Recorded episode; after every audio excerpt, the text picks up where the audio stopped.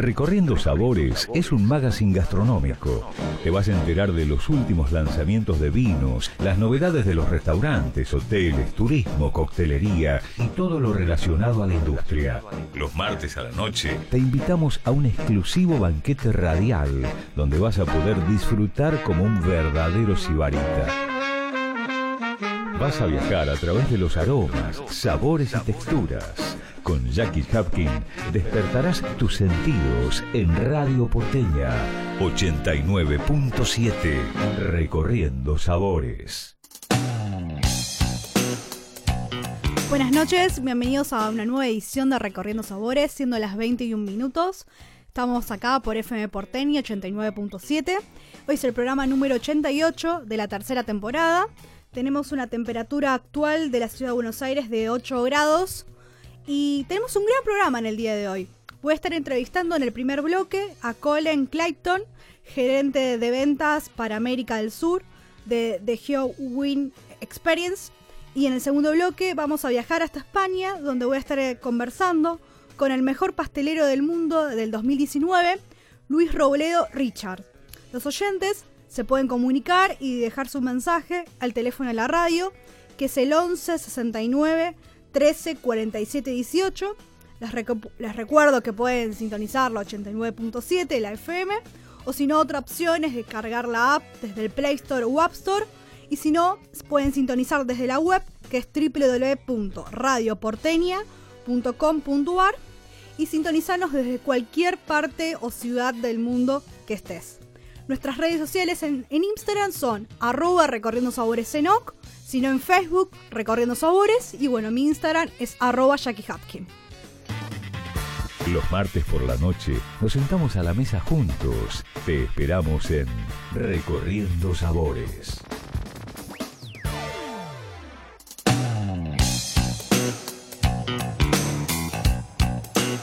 En esta ocasión vamos a hacer un recorrido vínico en Copa, donde tendremos un viaje por diversas geografías de nuestro querido país.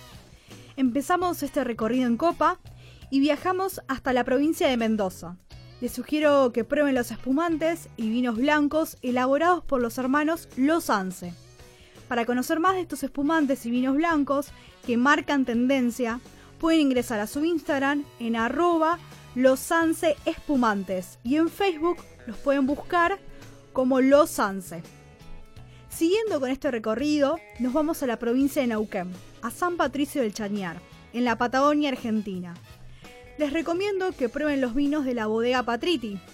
Elaboran vinos de alta calidad y destacada personalidad. Para más información pueden ingresar en su web www.bodegaspatriti.com.ar o en redes sociales los pueden buscar como arroba bodegapatriti. Continuamos este viaje y nos trasladamos a la región de San Rafael, Mendoza, donde les sugiero que prueben los vinos de la bodega Iacarini, fundada en el año 1903, donde cada uno de sus vinos cuentan con una historia única. Conoce más ingresando en su web www.bodegasyakarini.com.ar o en redes sociales en encontrar como arroba bodega yacarini. Siguiendo este recorrido de recomendaciones, nos trasladamos en este caso a la región de Agrelo, también en Mendoza. Eh, les sugiero que prueben el, digamos, el portfolio de la bodega Budeguer. Para más información pueden ingresar a su web www.budeguer.com.ar o en redes sociales los pueden encontrar como arroba bodega Budeguer. Siguiendo con este viaje en copa, nos vamos a la provincia de La Rioja, al Valle de Famatina. Y les recomiendo la bodega Valle de la Puerta, donde producen vinos de excelente calidad en el Valle de Famatina, Chilecito. Pueden conocer más entrando en su web www.valledelapuerta.com o en redes sociales como arroba bodega Valle de la Puerta. Y siguiendo este recorrido de recomendaciones, pueden probar los vinos de la provincia de San Luis. Les recomiendo que prueben los vinos de la bodega Los Coros. Producen el 100% de sus vinos en viñedos propios. Para más información pueden ingresar a bodegasloscoros.com o en redes sociales los pueden buscar como arroba bodegasloscoros. Continuamos con este recorrido y les sugiero que prueben las diferentes opciones de vinos que tienen cuidadosamente seleccionados de vinos de la cava, donde todos sus vinos son conservados en cavas eléctricas.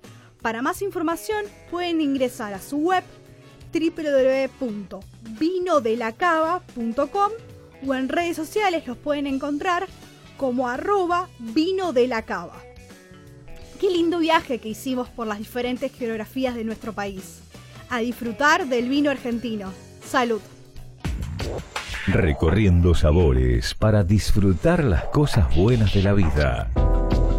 Recorriendo sabores. Recorriendo sabores. Seguimos acá en Recorriendo Sabores, siendo las 26 minutos, y tengo el placer de estar en comunicación desde Córdoba con Colin Clayton, que es gerente de ventas para América del Sur. Bienvenida a Recorriendo Sabores, soy Jackie Hapkin. ¿Cómo estás en esta noche? Hola, ¿cómo les va? Buenas noches a ustedes y todos los oyentes. ¿Cómo están? Todo bien. Bueno, un poco para poner un poco en contexto a los que están del otro lado, ¿cuál es digamos, cuál fue tu primer vínculo relacionado al mundo del vino, ¿no?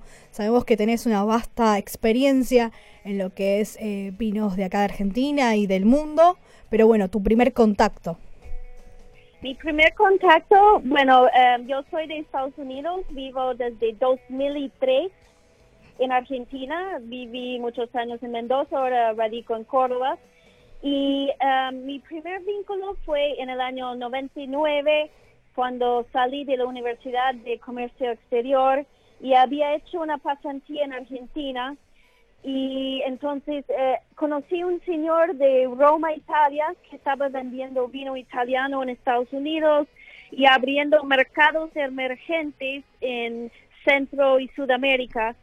Y como, bueno, como yo tenía conocimiento del español, de eh, comercio exterior, eh, empecé a trabajar con él y me mandó a capacitar en los vinos, me mandó a Italia, diferentes partes del mundo. Yo actualmente represento vinos italianos principalmente en Sudamérica y también vinos argentinos hechos por uh, productor italiano que se llama Masi Tupungato. Exactamente. Bien, y para los que no conocen este proyecto de Masi Tupungato, ¿querés contarles de qué se trata? Tenemos acá en el estudio eh, bueno, la línea de vinos que vamos a empezar a, degustar ahora en breve, que es un Pinot Grigo, eh, eh, un Torrontés, que es Paso Blanco 2018, un Malbec Corvina Paso Doble, que es 2016, y por último un Corbec Corvina Malbec 2016, todo de Valle de Uco, y que es orgánico, ¿no? Para los que no saben qué es orgánico, cómo es esta bodega que tiene una filosofía, Sí, sí. Masi Chupungato es un proyecto que empezó en 2016 por la familia Boscaini, que ellos son los dueños de una bodega muy famosa en la región del Veneto, Italia, que se llama Masi Agrícola, en la valle de Vapolicella, donde vienen uh, los mejores vinos italianos, digamos, entre los reyes de los vinos italianos, que es el Amarone de la Vapolicella. Han traído a um, UCO, han traído cortes de diferentes uvas típicas de la región, lo cual Corvina le dio muy bien, se adaptó súper bien al, suelo de, de UCO, ahí donde estamos. Y empezaron con apenas 12 hectáreas y hoy es una bodega con turismo que uh, tiene más de 150 hectáreas en producción de uvas italianas, uh, mezclado, digamos, con uvas argentinas, uniendo las dos culturas de viticultura detrás de uvas italianas y uh, vino argentino terroir. Bien. Argentino. Sí, y mm, el tema de lo orgánico, ¿no? Porque ustedes tienen la certificación ah, orgánica, eh, que es el hombre, el suelo, un poco la investigación. Específicamente, si tendrás que describir la filosofía eh, de lo orgánico para los oyentes, así, digamos, tenemos gente que sabe del mundo del vino, otros que están, se están iniciando, entonces para poner un poco como en contexto. Ok, bueno, primero, um, el orgánico es un tema que viene hace tiempo ganando mucho, digamos, eh, interés en el mundo porque muchos vinos argentinos orgánicos se exportan y hay países ahora, por ejemplo, en el norte de Europa, Canadá, que están como exigiendo este tipo de vino que está hecho sin muchos, eh, sin, sin, directamente sin fertilizantes, etcétera. Ah, por suerte, la tierra de Tupungato, donde estamos en la arboleda, uh, en una altura entre 900 y 2000, tenemos como una colina, así que tenemos uvas blancas ahí abajo, 900 metros, y los tintos un poco más arriba. Por suerte, la tierra ahí, más el clima seco, uh, brinde muy bien una oportunidad de hacer vino orgánico de excelente calidad. Y en este momento, ¿qué tenés descorchando algún vino de este, del portfolio de vinos italianos que quieras recomendar, o sea, a los oyentes o en este confinamiento que se extendió? Sí. Ah, bueno, estoy tomando solo vino argentino en, en este momento porque, eh, digamos, mis vinos italianos los vendo principalmente en Brasil, en Uruguay. Tengo unos vinos en Argentina con un importador, pero pocas poca botellas. Yo tomo vino argentino. Hoy estoy tomando, eh, bueno, eh, el Paso Blanco, que es Pino Grillo, 60%, Torrontés 40%, eh, 100% orgánico. Eh, lo que quiero decir es como parte del orgánico, el tema de la tapa rosca, incluso para los vinos tintos, es muy bueno para esos tipos de vinos.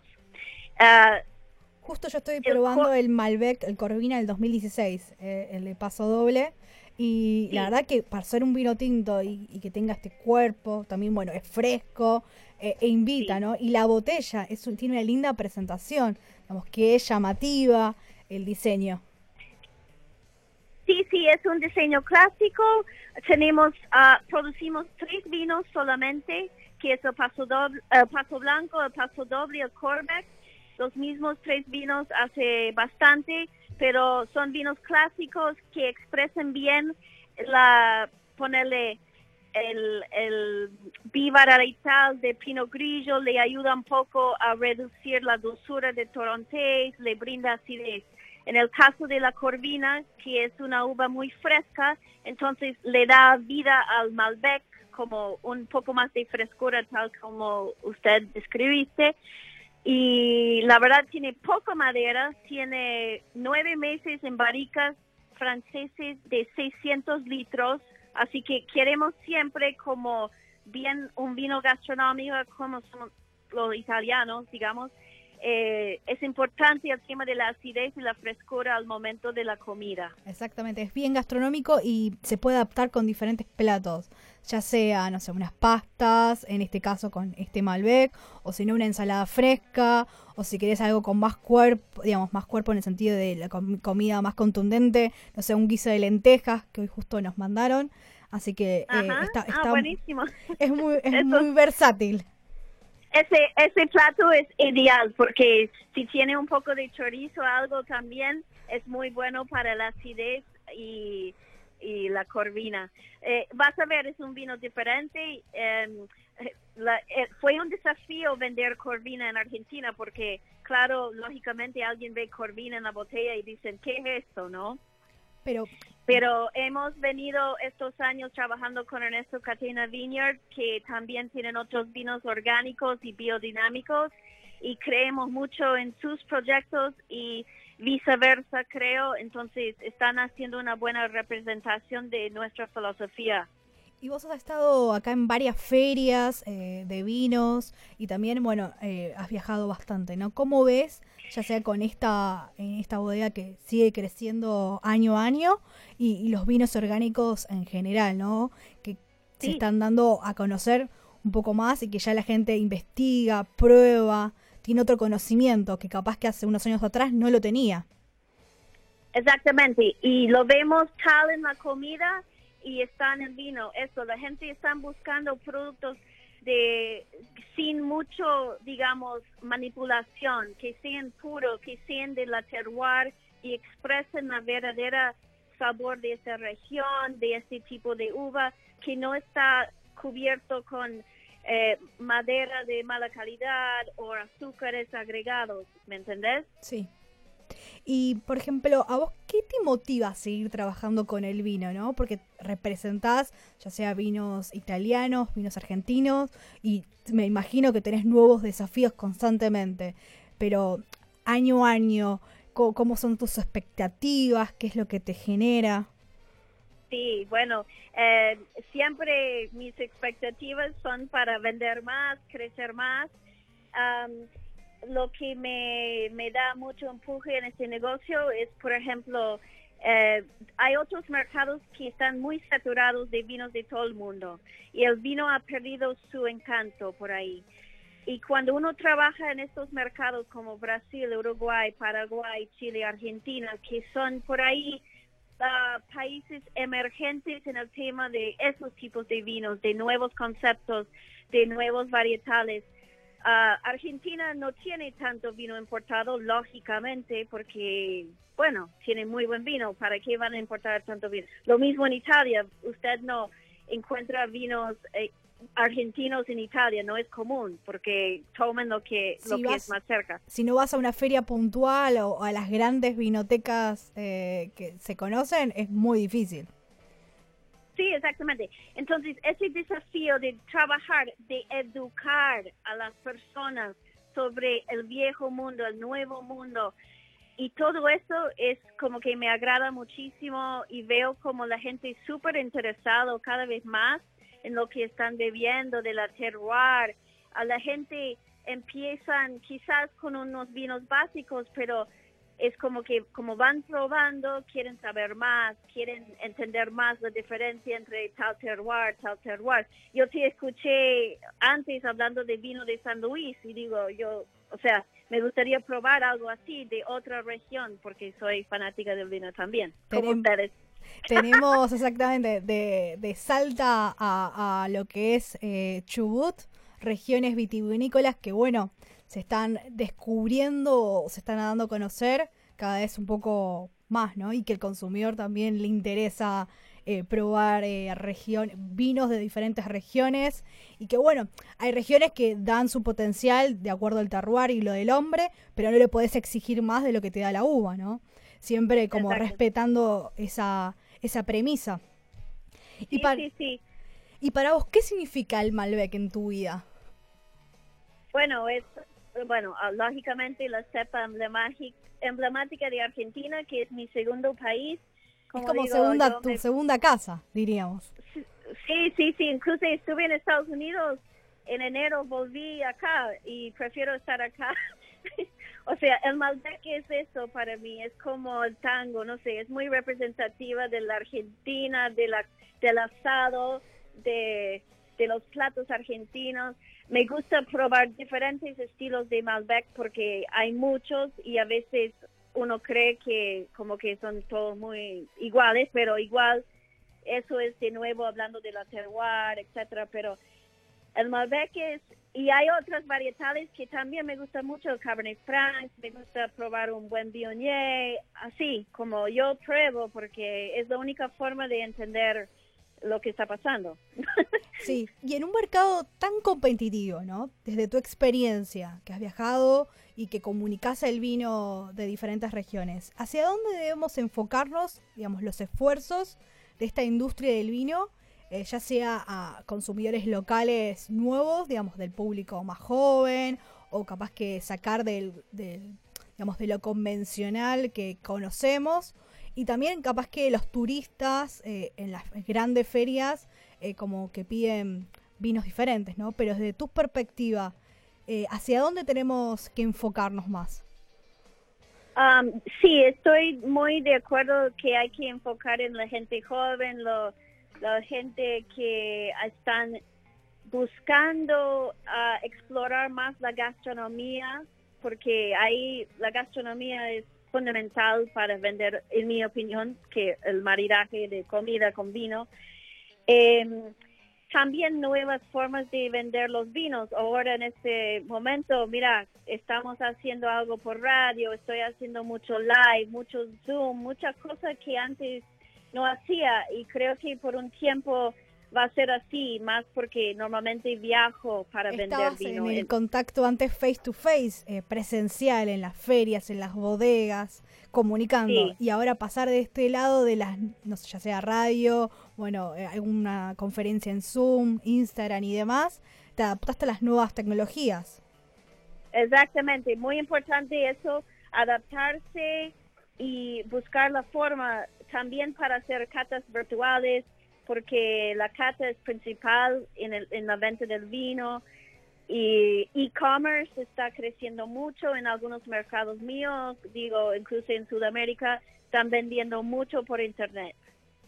¿Y cómo ves el futuro del vino argentino, no sé, de acá a cinco años, diez años? Porque vos ya venís trabajando hace bastante, hace más de 15 años en lo que es eh, en lo que es América América del Sur yo estoy positiva, optimista que em, el conocimiento de vino argentino, porque de nuevo creo que hay mucho más para ofrecer que Malbec también al mundo, ¿no?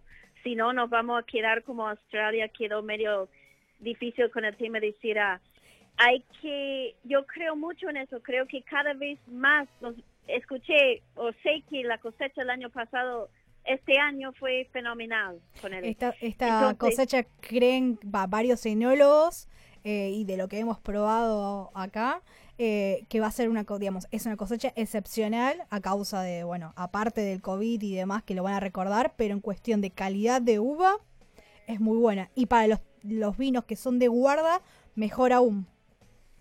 Y veo que los enólogos y la gente que trabaja en la gente del mundo del vino, que trabajamos con el vino, que compramos, que vendemos, que somos, es una pasión, porque no importa el rango de tu interés o trabajo, te puedes enamorarte del vino.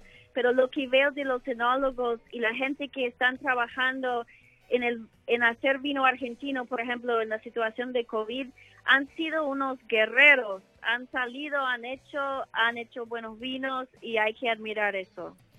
Y de Masi Tupungato, ¿cuál es el vino que a vos te representa? Que vos digas, bueno, este vino es el como mi insignia. Eh, el Corbeck, que es, digamos, es la alta gama, es un Amarone de la Vapolicella hecho en Argentina.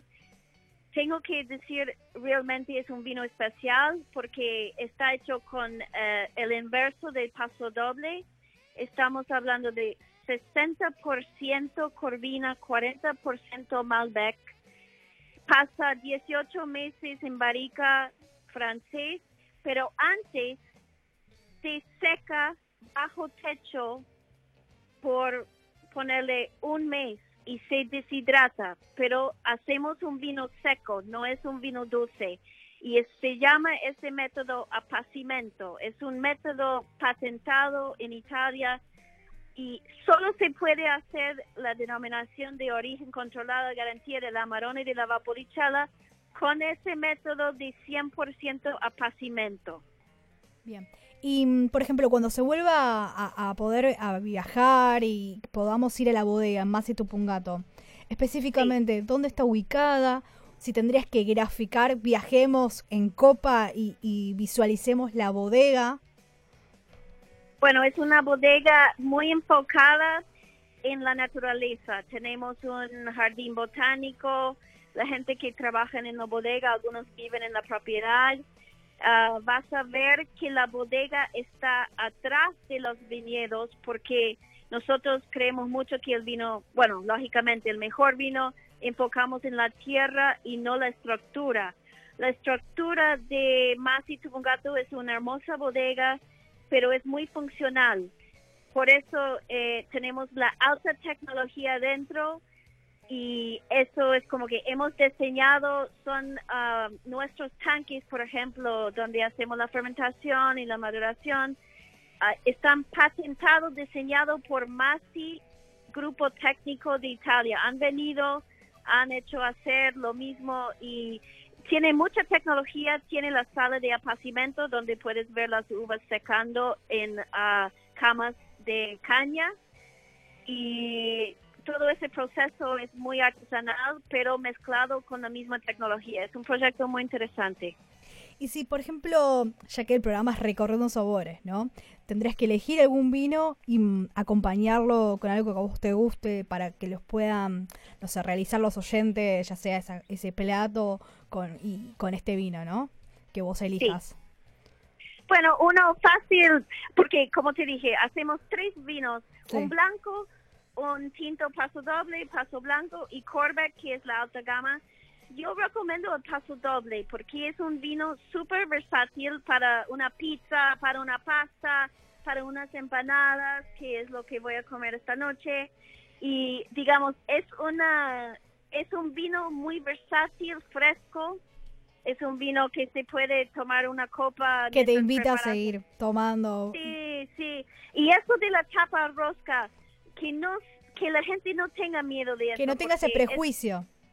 Exacto, es muy bueno para el vino. Es una garantía casi de, un vino de muy buena calidad y, y, realmente es ecológico, lo cual los vinos son orgánicos, va con toda la filosofía.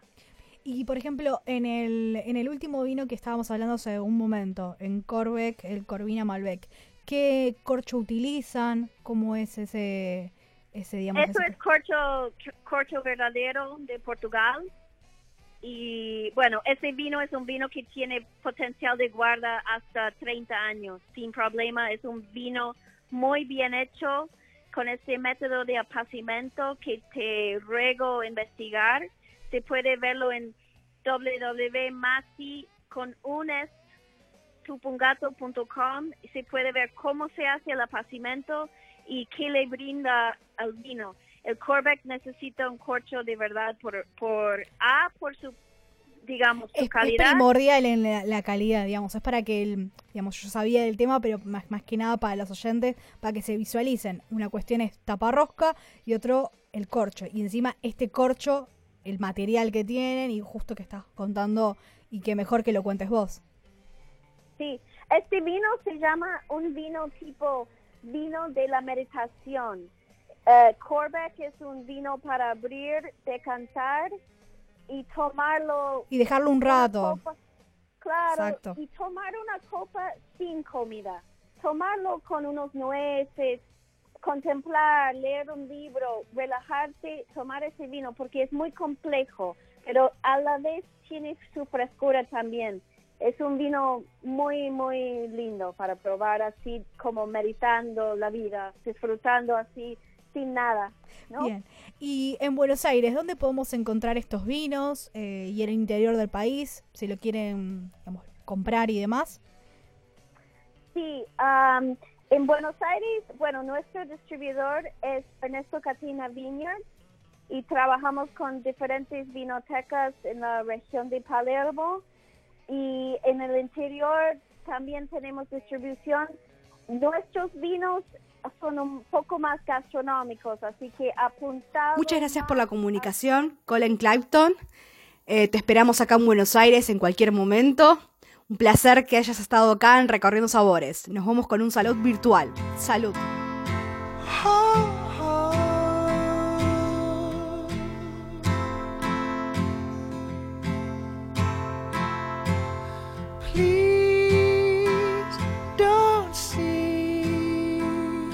Just a boy caught up in dreams and fantasies. Please see me reaching out for someone I can't see. Take my hand, let's see where we wake up tomorrow. Best laid plans, sometimes it's just a one night stand. I'll be damn Cupid's demanding back his arrow. So let's get drunk on our Tuesday. God, tell us the reason you're this wasted on the young. It's hunting season and the lambs are on the road searching for meaning. But are we?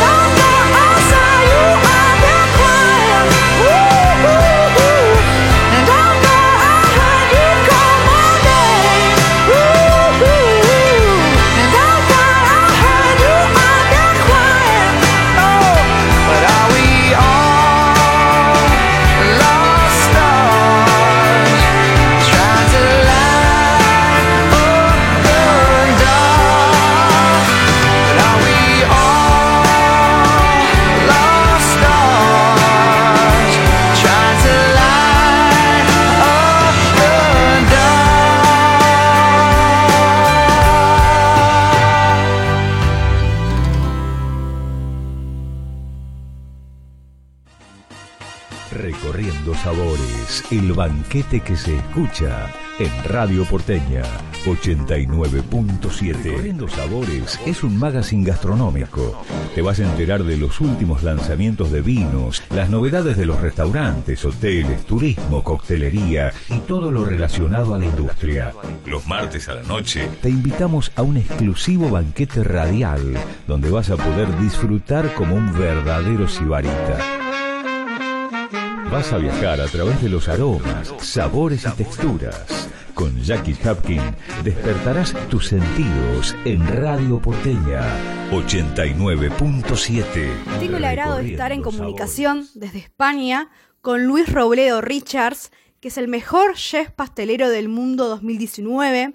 Recibió el premio Latin Americans Best Pastry Chef 2019 de los 50 Best Restaurantes, además de ser el autor de La Rose de Chocolate, entre otros. Bienvenido Luis a Recorriendo Sabores, soy Jackie Hapkin. Y para poner un poco en contexto a los oyentes, tenés más de 22 años de carrera, recordemos, digamos, en el sentido de cuál fue tu primer acercamiento con lo que es la gastronomía, eh, la pastelería y demás. recomendación de, de colegas y amigos. E inicié mi carrera trabajando en la, en la cocina de su restaurante con, con tres estrellas Michelin en aquella época. Sin dudas te marcó un antes y un después. Ese fue como el inicio eh, de, de tu carrera, se podría decir. Definitivamente, porque creo que además de, de ser una, una institución como, eh, pues como, como figura gastronómica, eh, el haber iniciado mi carrera en un restaurante con, digamos, de vuelos tan altos y con, con tanta... eh, un restaurante muy elegante, muy pomposo, era, eh, tenía siempre eh, años, fue eh, totalmente descubrir un mundo que, que era no solamente nuevo, sino completamente desconocido para mí.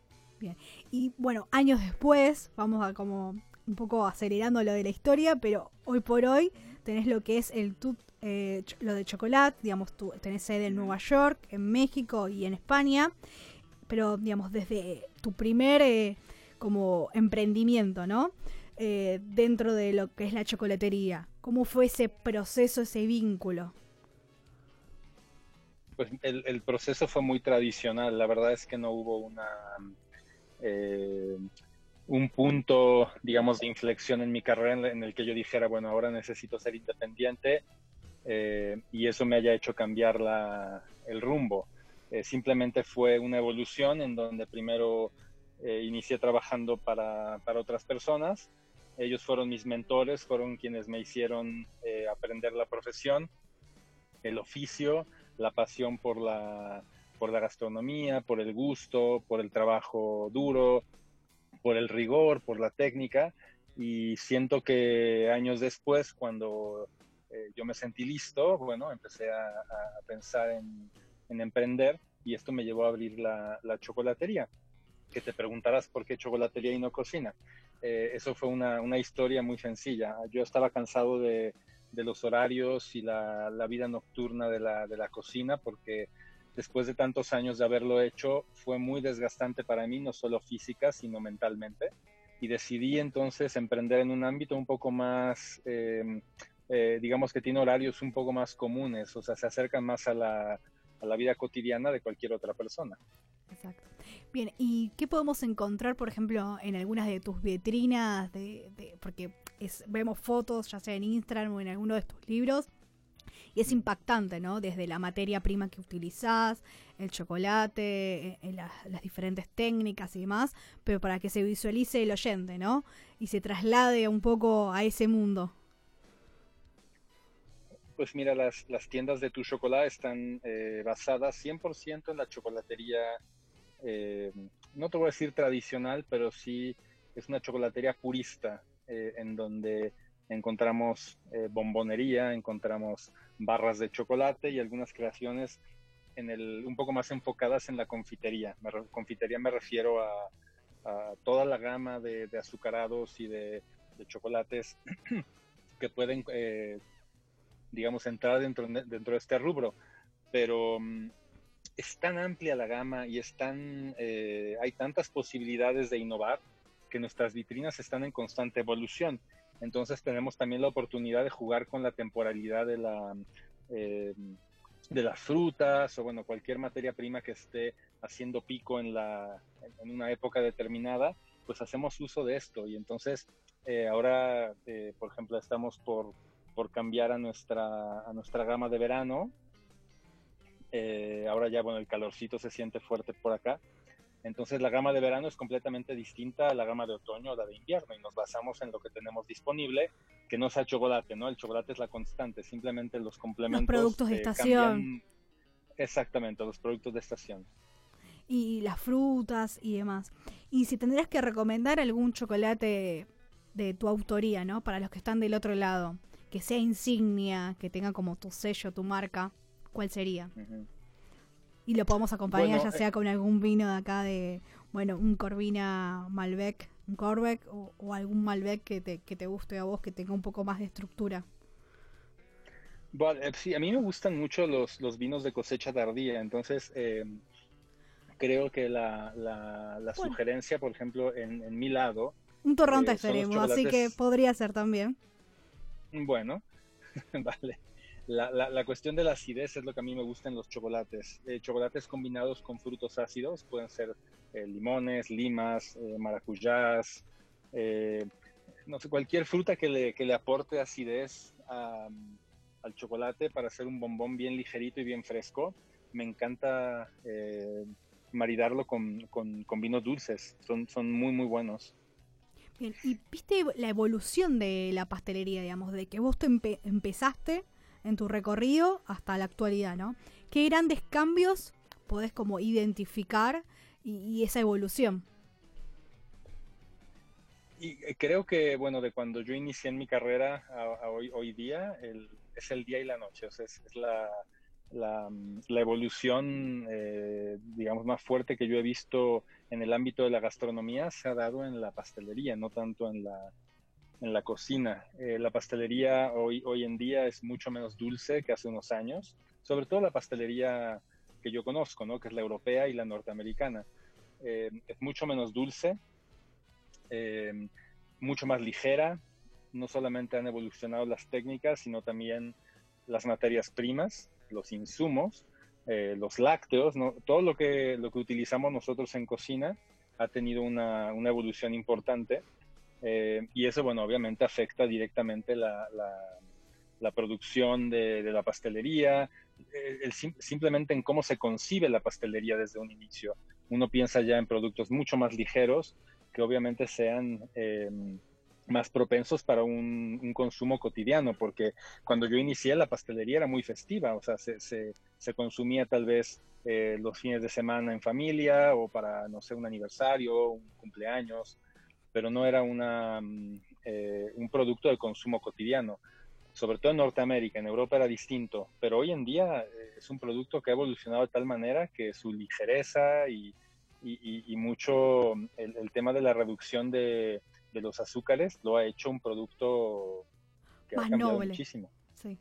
Y por ejemplo, también he investigado y, digamos, hablas mucho del paralelismo entre el cacao y el café. ¿Quieres contarnos un poco más de, este paralelismo?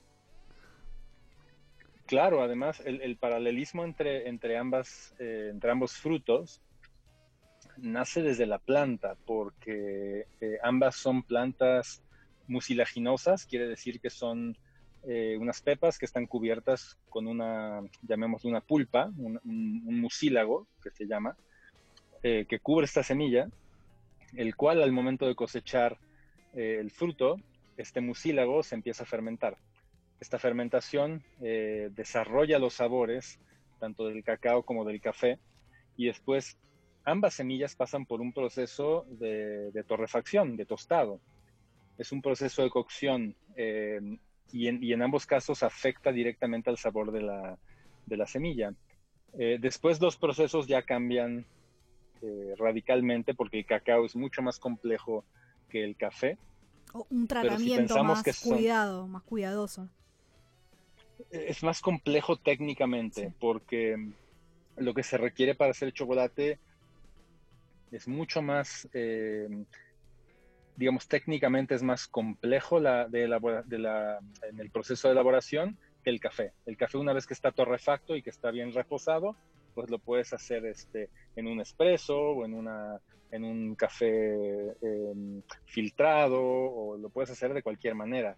Sin embargo, el, el, cacao para hacerlo chocolate tiene que pasar por un proceso muy largo que empieza eh, eh, por quitarle la, la cáscara, eh, que es un proceso complejo, eh, después hacer una pasta con esa, con esa pepa que sobra, después de esa pasta se le añade azúcar o leche, en el caso del chocolate con leche, y después pasa por un proceso largo de refinado y después un, un, un proceso que se llama conchado, que es un proceso de agitación eh, largo y un, muy prolongado, además en donde está involucrada una temperatura relativamente alta, y eso es lo que, lo que, lo que complica, digamos, la producción del, del chocolate, que es un, proceso técnicamente muy complejo, muy controlado y largo además.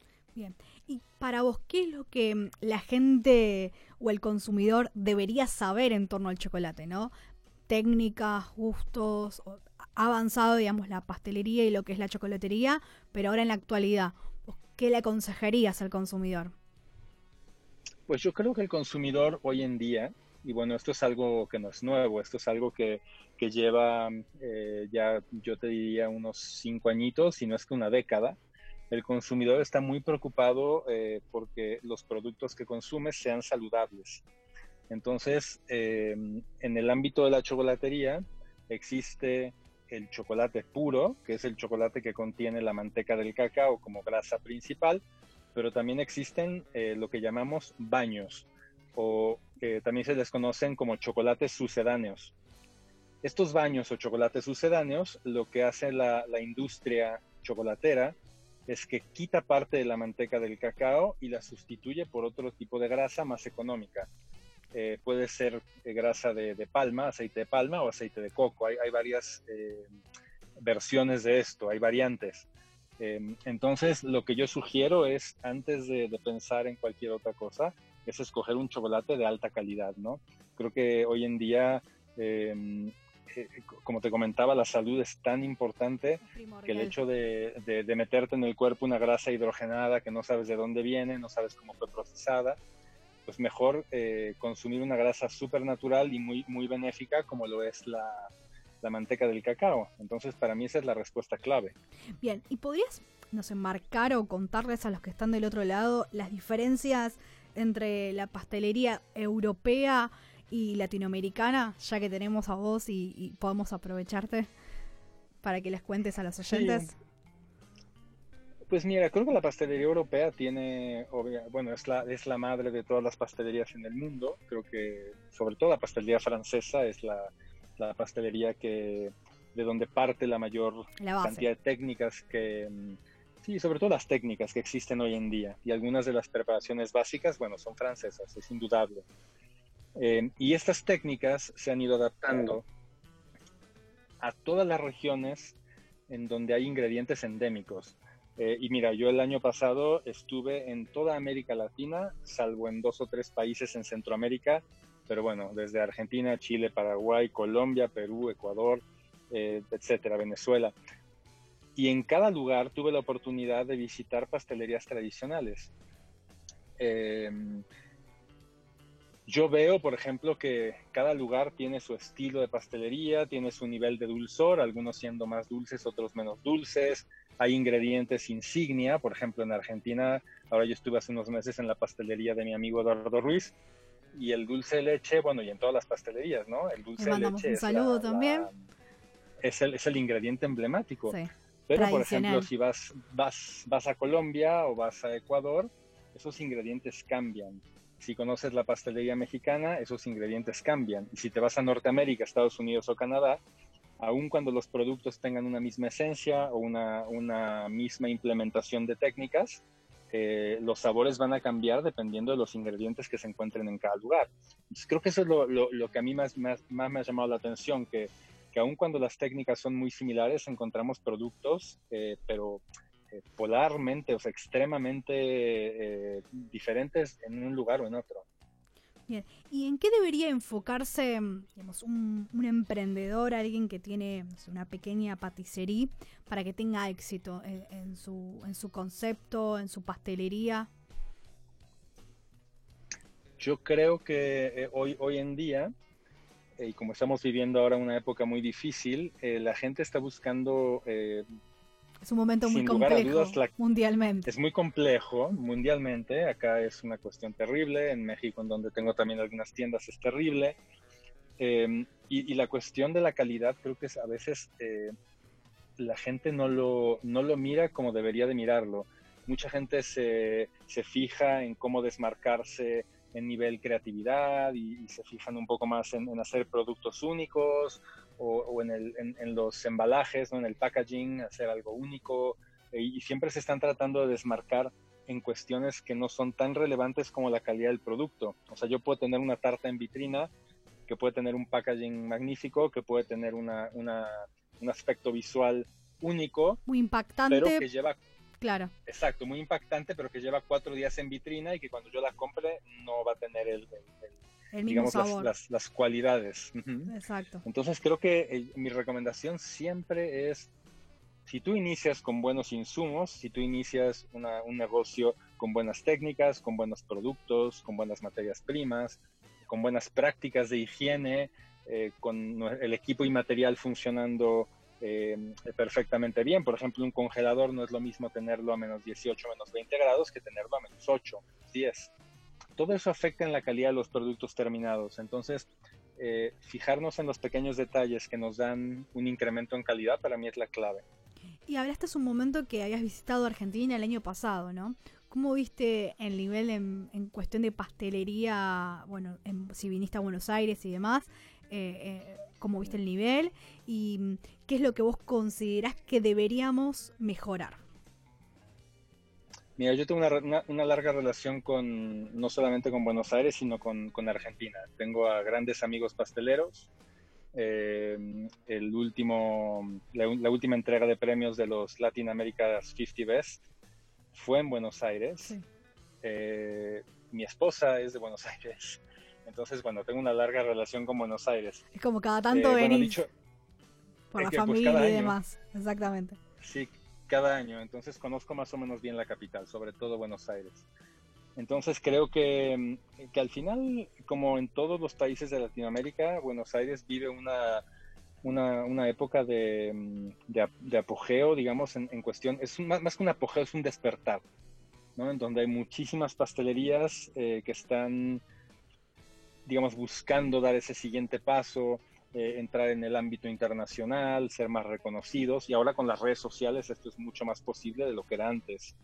Eh, pero bueno, hay, hay, hay una, mm, creo yo, una, eh, un despertar, como te comentaba, no solo en, en- en Buenos Aires, sino en América Latina. Y creo que el consejo sigue siendo el mismo. Creo que la, la, mm, eh, el fijarse en la calidad del, del producto es lo que, lo que nos desmarca de, de la competencia, porque muy poca gente lo hace. Es que es, sorprendente, parece algo muy básico y muy bobo, pero no lo es. Y, la verdad es que la gente, eh, el consumidor final me refiero, se fija mucho en la calidad. Y por eso nosotros, cada quien como consumidor, nos hacemos de nuestra pastelería eh, preferida y de nuestra parrilla preferida. Y, y- eso tiene mucho que ver con la calidad. Y es una, una, una, una relación precio-calidad que cada quien define cuál es. Pero siempre la palabra calidad estará, estará involucrada en, eso. ¿Y te quedó pendiente, no sé, ya sea algún personaje de la historia o algún artista em, en cocinarle o algún postre o algo que haya quedado pendiente? Mira, yo, yo te voy a contar una, una- una historia muy breve. Eh, yo viví en la ciudad de Nueva York muchos años, trabajando en restaurantes, en hoteles, eh, etcétera. Y en la zona en donde yo vivía, Has tenido el- anécdotas el ahí, miles. muy, y muy buenas además, porque tuve, tuve la oportunidad de cocinar para varios famosos, eh, pero el que me quedó pendiente y además eh, lo vi muchas veces porque era mi vecino, o sea, él vivía eh, en el mismo barrio en, en donde yo vivía, que era en, el, en, el, en la parte, eh, digamos, norte-este, en la parte noreste del- de la isla de Manhattan, se llama el Upper East Side. Eh, yo siempre he sido fanático hasta la fecha de David Bowie y era mi vecino y nunca logré entablar ninguna conversación con él, aun cuando lo vi y me crucé con él varias veces, pero el pánico me, me paralizó y nunca lo hice, pero para mí él es una figura que me hubiera gustado conocerle, me hubiera gustado charlar con él y me hubiera gustado cocinar algo para él.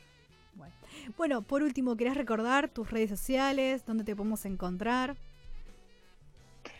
Sí, bueno, mi- mis redes sociales principales son, son Instagram y, y- y Facebook, que creo que eh, hoy en día es como mejor me puedo proyectar y comunicar, y ambas están bajo mi nombre, que es Luis Robledo Richards. Bueno, ha sido un placer para mí eh, eh, esta charla, Luis. eh, y bueno, te esperamos acá en Buenos Aires cuando se pueda volver a viajar y demás.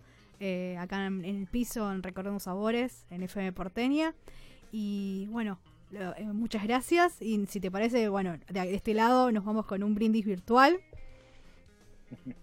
Brindamos por ello, y por favor todos cuídense mucho, sigan las recomendaciones, lávense las manos, eh, estén muy atentos porque bueno, esto de la pandemia, cuando menos en mi caso personal, ya ha cobrado a varios eh, seres muy queridos y muy cercanos y bueno, ha sido todo un shock. Entonces, mucho cuidado, por favor, a todos.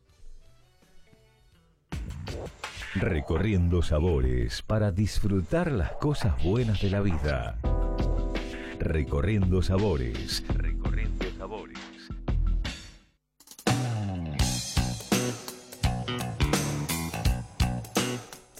Luego del viaje en copa nos vamos a un viaje de sabores. Seguimos viajando y es tiempo de disfrutar con Tucu Catering. Siempre tenés un plato listo. Llegan envasados al vacío, donde preservan al máximo su frescura.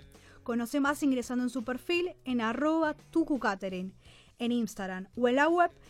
Los podés encontrar como www.platoslistos.com.ar. Luego nos vamos a la Patagonia Argentina con Fumé Taller de Sabores. Es un proyecto familiar de Bariloche, de especies ahumadas, donde prima la calidad y los sabores. Conoce más ingresando en su perfil de Instagram en arroba Fumé Taller de Sabores. Siguiendo con este recorrido, les sugiero que prueben los productos de Lady Green, donde comer sano y rico es más que una opción. Conoce más ingresando en su perfil de Instagram en arroba lady.green.food. Continuamos con este deleite de sabores y les propongo que prueben las diferentes propuestas que tienen Kukenan Sushi, donde los sabores son siempre frescos, de excelente calidad y presentación. Conoce más ingresando en su perfil de Instagram en arroba Kukenan Sushi. Les sugiero que prueben las diferentes opciones de viandas, desayunos y diferentes eh, estilos de catering, donde la estrella es la materia prima. Los podés encontrar en su perfil de Instagram como arroba Les sugiero que exploren las diferentes sabores gourmet con las diferentes variedades que presentan de pizza y empanadas de Pizza Gigante de Palermo. Conoce más ingresando en su perfil de Instagram en arroba pizzagigante.palermo. Continuamos con este recorrido y nos vamos lo que es a French Cookie, que son cookies gourmet caseras con sabores y creatividad única. Conoce más ingresando en su perfil de Instagram en arroba frenchcookie.ar. Siguiendo con este recorrido de sabores, les recomiendo un proyecto realizado con pasión y dedicación de diferentes eh, tortas que realizan y postres de Andu Bakari. Podés buscar más en su perfil de Instagram en arroba andubacari y podés encontrar eh, las diferentes opciones que se adaptan para vos. Seguimos con este recorrido y nos trasladamos al lago Puelo en el Valle del Medio, específicamente en Chubut, donde encontramos los dulces de Maceu, que cultivan las frutas orgánicas para elaborar las diferentes variedades de dulces. Conoce más ingresando en su perfil de Instagram en arroba dulces-maceu o en su página web www.maceu.com. Luego de este recorrido de recomendaciones, les propongo un momento de relax con Shauso Tea. Realizan blends de té nebras exquisitos con ingredientes naturales sin conservantes. Conoce más ingresando en su perfil de Instagram en arroba yauso.tea o en su web los puedes encontrar como www.yauso.com.ar. Recorriendo sabores, el banquete que se escucha en Radio Porteña 89.7.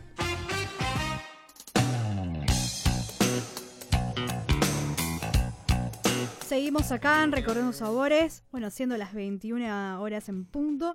Y bueno, en esta ocasión estaba degustando un Malbec de la bodega Banfati, eh, de Luján de Cuyo, de Mendoza, Argentina y gentileza de Vino de la Cava que nos está acompañando este mes. Y bueno, vamos a probar diversos vinos que vamos a ir descubriendo programa a programa. Eh, es una bodega boutique y bueno, lo que tiene en particular eh, Vino de la Cava que conservan todos los vinos eh, en una cava a temperatura, son todas bodegas boutique que las vas a, digamos, ¿qué quiere decir esto? Que no vas a encontrar estos vinos ni en el chino ni en el supermercado, ¿no? Eh, tiene como un cuidado a la hora de la selección de las etiquetas, de los proyectos, de los productores, que la mayoría son pequeños. Así que bueno, eh, bueno lo, acompañé con una paticería de French Cookie, eh, en esta ocasión con algo francés. Así que bueno, iba muy bien el maridaje. Y también lo van a ver ahora en las redes sociales en la semana, las recomendaciones gastronómicas y los diferentes platos con que acompañamos cada vino. También quiero agradecer a, bueno, a Los Anse Espumante, eh, a Bodega Patriti, Bodega Budeguer, eh, Bodega Yacarini, que se, ha sumado, Bodega Valle de la Puerta, Trae de Prince, eh, Bodega Los Coros, que es la provincia de San Luis, bueno, vino de la cama, de la cava, lo que es Gina Heráclito, London Dry, lo que es Lunfa, Bermú y Santa Quina. Después, bueno, se ha sumado Pemba, que es un licor de hierbas, em, que es de la ley seca, que vamos a estar ahí combinando diferentes cócteles en barra en tu casa para que lo puedan hacer. Lo mismo con Heráclito, con este gin, así que bueno, para que lo prueben. Y bueno, con los Sans Espumante elegimos un espumante y un vino blanco, también con la pastelería, que en esta ocasión, eh, bueno, ah, también pastelería francesa y lo que es pastelería de Andrew Bakery, que bueno, lo van a ver en las redes sociales también, que fue con una, en esta ocasión con una torta, eh, un cheesecake de, de torta eh, de Oreo. Bien, después nos vamos lo que es a Bariloche con fumé de taller de sabores, que son especias. Después, bueno, como siempre, platos listos de Tucu Catering. Y bueno, se ha sumado lo que es cocina saludable, eh, lady.green.food, que ha mandado diferentes panes integrales y demás. Está bueno combinarlo y hacer una cocina saludable. Así que bueno, pueden ver más en sus redes sociales, que, que está muy bueno. Y después, bueno, Kukenan Sushi, que bueno, podría ir tranquilamente con un pinot griego, un torrontés, el paso blanco. Iría muy bien con las diferentes propuestas que tienen de sushi. Eh, después, bueno, eh, seguimos por este viaje de sabores y nos vamos con pizza gigante y empanadas. Y lo habíamos combinado con vino, digamos, un vino joven de bodega Valle de la Puerta para combinar con los sabores. Y bueno, como había dicho, FrenchCookie.ar, eh, diferentes cookies y diferentes propuestas y escones que con diferentes vinos, eh, bueno, ahí combinamos con- también con Pemba, con un licor de hierbas que iría muy bien, que es de maracuyá. Así que bueno, lo van a ver en las redes sociales, que, es muy rico, verdaderamente, y tiene, es muy vistosa la botella también. Eh, bueno, y Andrew Bakery combinamos con un vino, un Chardonnay de Los Anse, eh, que es de Mendoza específicamente. Y es, bueno, había dicho que es una torta Oreo y la combinación entre los sabores eh, es muy, digamos, se van a llevar una linda sorpresa. Dulce Mausebe, que es Patagonia Argentina, que es específicamente lo que es Chubut. Y bueno, los dulces los pueden probar, ya sea en cualquier momento del día. Y para, digamos, distender y bajar todo lo que es esta comida, eh, les propongo un relax y un Yauzo tea. Un té ya sea de diferentes hierbas que podría ir muy bien.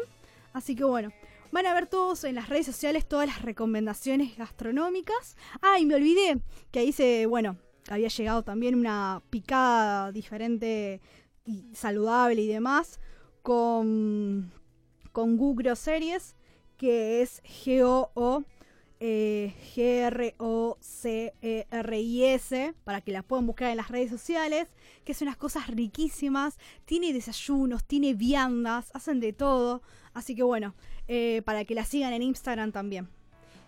Nos vamos, nos quedó corto el programa, así que bueno, mi nombre es Jackie Hapkin, se quedan en casa, se cuidan y yo no me yo me quedo en casa, perdón, y el consumo responsable, una copa de vino o un, un cóctel y también al lado un vaso de agua.